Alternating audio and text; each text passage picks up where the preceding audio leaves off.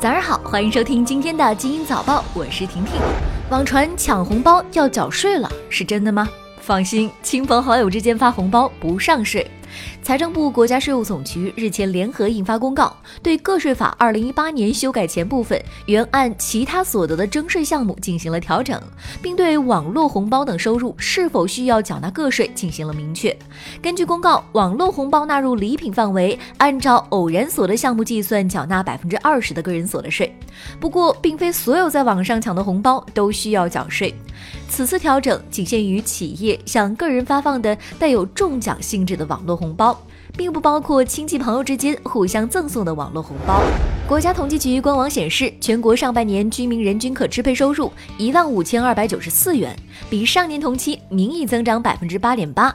扣除价格因素，实际增长百分之六点五。国家统计局发言人昨天表示，中国何时成为高收入国家，取决于经济增长情况、价格水平情况、其他国家增长情况、人民币汇率变化情况。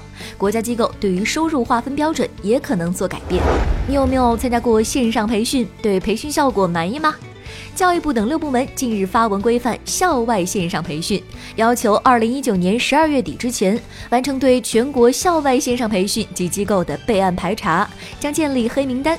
同时提出，校外线上培训内容和培训数据信息需要留存一年以上，其中直播教学的影像需要留存至少六个月，师资队伍要相对稳定。不得聘用中小学在职教师，聘用外籍人员需要符合国家有关规定。急救知识将纳入中小学考试，作为评优毕业升学的指标。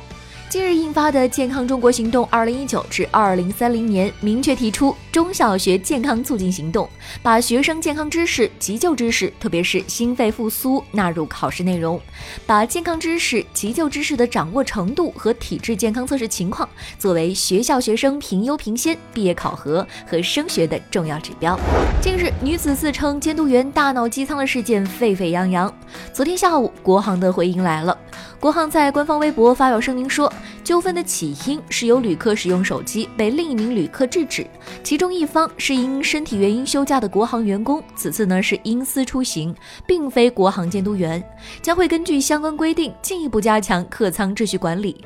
此前，国航宣传部部长徐彦纯曾表示，大闹机场女子曾经是一名空姐，因患有精神疾病，很久都不工作了。垃圾分类催热垃圾桶生产。近日，浙江台州塑料制品企业订单量暴增百分之三十至百分之五十，工厂二十四小时轮流倒班生产垃圾桶，依然是零库存。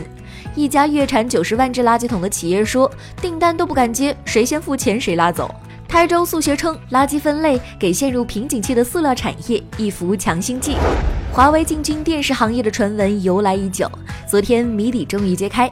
华为子品牌荣耀昨天召开媒体沟通会，正式宣布将推出一个新品类——智慧屏，首款产品将于八月上旬发布。这意味着华为正式进军电视机领域。此前，华为消费者业务 CEO 余承东不止一次对外表示，华为不做传统家电，正在研究具备电视功能的大屏产品。会在今年推出样板产品。你多久洗一次床单呢？英国学生入大学之前还要上特别的讲习班。在一项由英国政府支持的大学入学准备计划中，第六学期的学生，也就是中学最高的两个年级，将会考察他们是否能够做五顿热餐以及更换床单频率的测试。英国教育部的官员们敦促学校为十六岁至十八岁的学生开设特别讲习班，以确保他们能够适应离家上大学的生活。那你的自理能力怎么样呢？